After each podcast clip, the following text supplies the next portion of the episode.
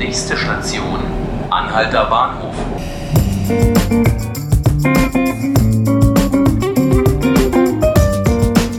Hallo und herzlich willkommen zu 5 Minuten Berlin, dem Tagesspiegel Podcast. Mein Name ist Laura Hofmann und bei mir im Studio ist heute Rüdiger Schaper. Rüdiger Schaper leitet das Kulturressort beim Tagesspiegel. Hallo Rüdiger, schön, dass du da bist. Hallo an einem solchen aufregenden Tag.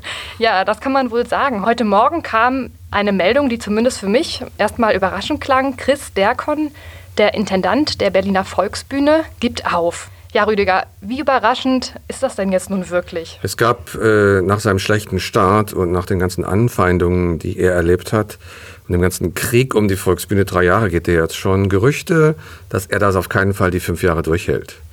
Dass es so schnell geht, äh, hätte ich jetzt nun auch nicht gedacht. Das ist wirklich eine dicke Überraschung. Er ist nämlich schon weg.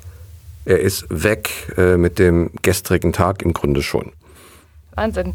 Ähm, nun hieß es ja in der gemeinsamen Erklärung von Lederer und Derkon, dass man sich einvernehmlich getrennt hätte.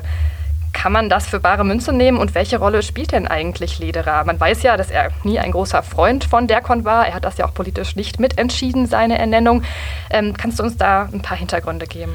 Der Kultursenator und Bürgermeister äh, Berlins, äh, Klaus Lederer, spielt natürlich die entscheidende Rolle in dieser ganzen wahnsinnig äh, verzwickten Geschichte. Ich würde das äh, als ein einvernehmlichen Rauswurf äh, mal bezeichnen. Es äh, ist offenbar so gewesen, dass Derkon eine Kündigung erhalten hat von Lederer, die ab sofort äh, greift. Also um es genau zu sagen, Kündigung zum 30. September 2018 dieses Jahr, aber jetzt schon freigestellt. Also tschüss und auf Wiedersehen. Daraufhin hat äh, Derkon äh, seine Sachen geholt, äh, ist nach Hause gefahren und äh, hat seinen äh, Anwalt äh, eingeschaltet. Dann ist etwas ausgehandelt worden, was jetzt vorliegt. Das hat sicherlich auch eine, eine, finanzielle Seite. Ich schätze mal, aber das bleibt meistens unter der Decke. Ich schätze mal, dass man ihm da ein bisschen was zahlt. Also nicht die fünf Jahre, vielleicht eine Spielzeit, ich weiß es nicht. Also um ihn sofort wegzukriegen, ohne dass er jetzt was geklaut hat äh, oder so, äh, oder Frauen angegrapscht hat, äh, muss man irgendwie eine Regelung finden. Mhm. Apropos Zahlen und Geld, es gibt einen Bericht von RBB, NDR und der Süddeutschen Zeitung, wonach ein finanzieller Kollaps der Volksbühne ja, bevorstehen würde und das auch mit dem Auswurf von Derkon äh, zu tun habe.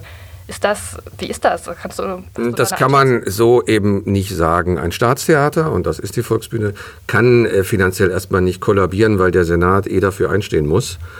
Äh, es stimmt allerdings, dass äh, die Erwartungen sich nicht erfüllt haben, was Zuschauerzahlen angeht. Sie spielen dort zu wenig Produktion, es kommen zu wenig Leute und offenbar sind die Produktionskosten auch zu hoch. Da ist ein Defizit entstanden und darüber äh, ist auch noch äh, vor äh, kurzer Zeit mit, mit Derkon gesprochen worden, aber offenbar wollte sich das Lederer nicht mehr äh, länger mit angucken. Er hat dann also sehr, sehr hart und sehr äh, schnell reagiert.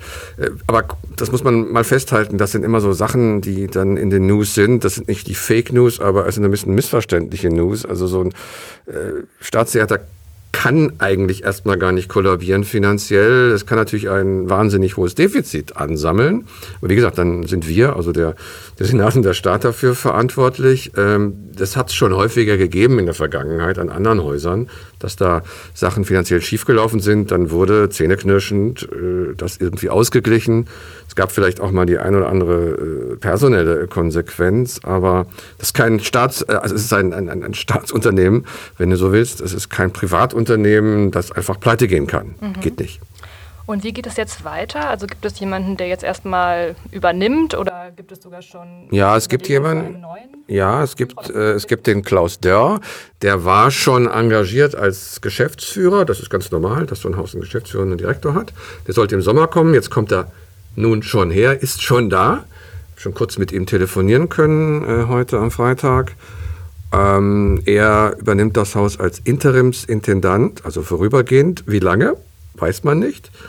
man will jetzt, also Lederer äh, will jetzt äh, einen regulären künstlerischen Leiter oder eine Intendantin oder einen Intendanten suchen. Das wird aber ein bisschen dauern. Okay. Vielen Dank, Rüdiger, und danke Ihnen, äh, liebe Zuhörerinnen und Zuhörer, fürs Zuhören. Sie können uns täglich hören, unseren Podcast 5 Minuten Berlin, und zwar auf tagesspiegel.de slash podcast oder Sie abonnieren uns auf den üblichen Kanälen bei Spotify oder iTunes. Mein Name ist Laura Hofmann und mit mir gesprochen hat heute Rüdiger Schaper. Ich wünsche noch einen schönen Freitagabend, ein schönes Wochenende und bis bald.